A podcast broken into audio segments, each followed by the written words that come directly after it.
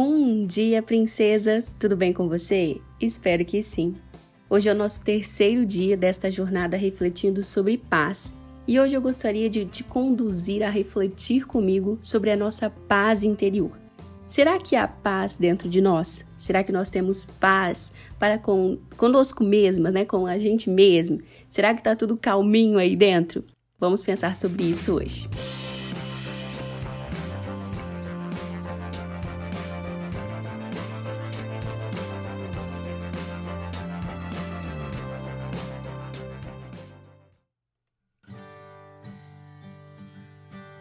Para a nossa reflexão, eu gostaria de compartilhar com você uma passagem que se encontra no livro de Salmos, capítulo 29, verso 11.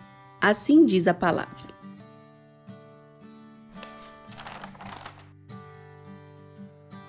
O Senhor dá força ao seu povo, o Senhor dá a seu povo a bênção da paz.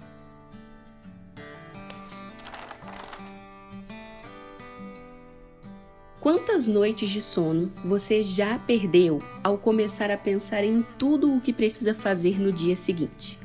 Quantos dias já perdeu porque mergulhou de cabeça no seu medo e na sua preocupação? Não sei você, mas eu já me peguei assim várias vezes ao longo da minha jornada. Quando estava cursando o último ano da faculdade de História, eu estava fazendo muitas coisas ao mesmo tempo e temia não dar conta de tudo. Só para você ter uma ideia, eu fazia um estágio remunerado que tomava seis horas do meu dia, fazia também parte de um grupo de um programa de iniciação à docência que tomava algumas horas ao longo da minha semana, além das atividades do próprio curso, né, que exigiam muita leitura, muita escrita, muita atenção. Se isso já não fosse o bastante, eu ainda tinha que terminar o estágio obrigatório, e no início de 2018, meu último ano do curso, eu estava bem atrasada em relação a esse estágio, que tem várias etapas, vários níveis e várias tarefas diferentes né, em cada etapa.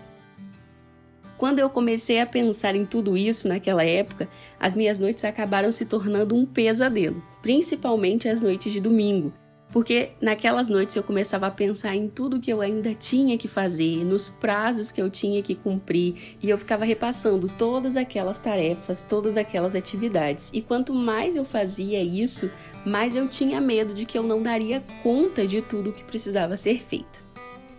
Naquela época eu só conseguia dormir às noites de domingo, depois de tomar uma boa xícara de, de chá de camomila e depois de tentar me desligar de tudo.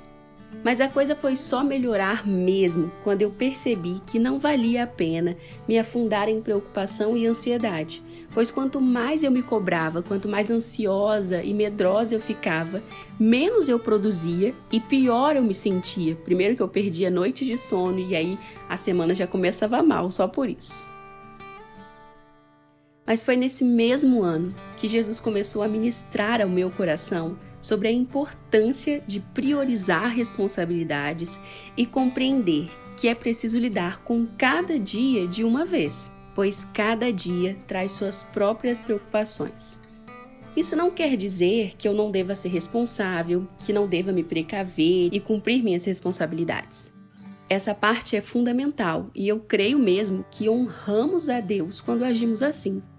Contudo, entregar-se ao medo, à preocupação e à ansiedade pode ser danoso para as nossas vidas e pode, inclusive, atrapalhar o nosso relacionamento com Deus, pois podemos vir a nos preocupar tanto a ponto de tornar nossas preocupações mais importantes do que, do que o Senhor, ou mesmo minarmos a nossa confiança no Senhor indo atrás de nossas próprias soluções. Nós acabamos atrapalhando a nossa própria fé e a nossa própria confiança naquele que tem o controle sobre todas as coisas.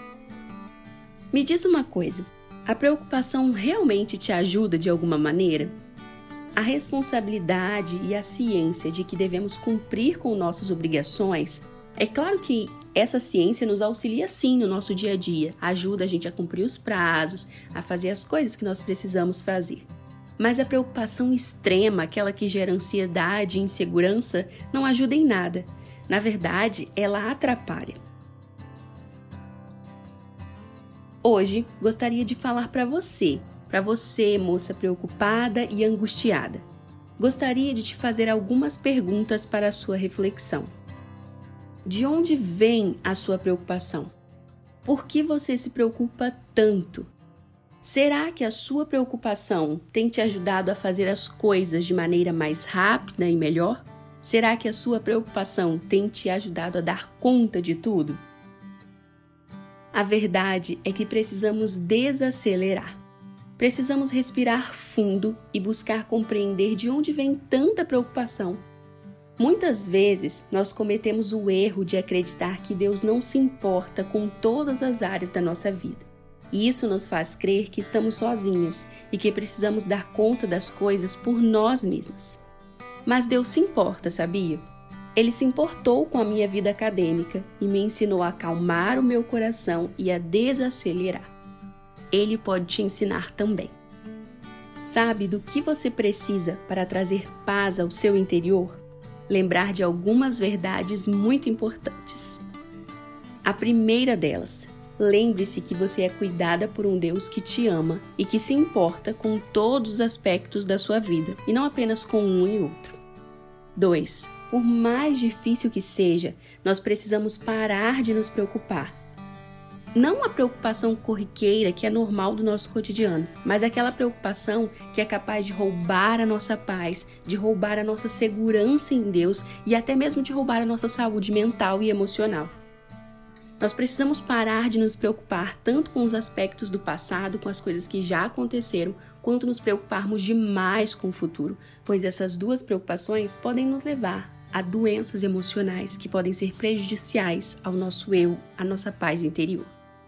Terceira dica: não precisamos dar conta de tudo sozinhas. Deus deseja nos auxiliar e nos suprir suprir as nossas necessidades, suprir as nossas emoções, cuidar de todos os aspectos da nossa vida.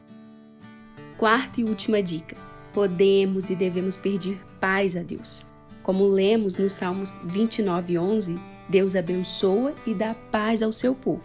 Ele também pode dar paz a mim e a você.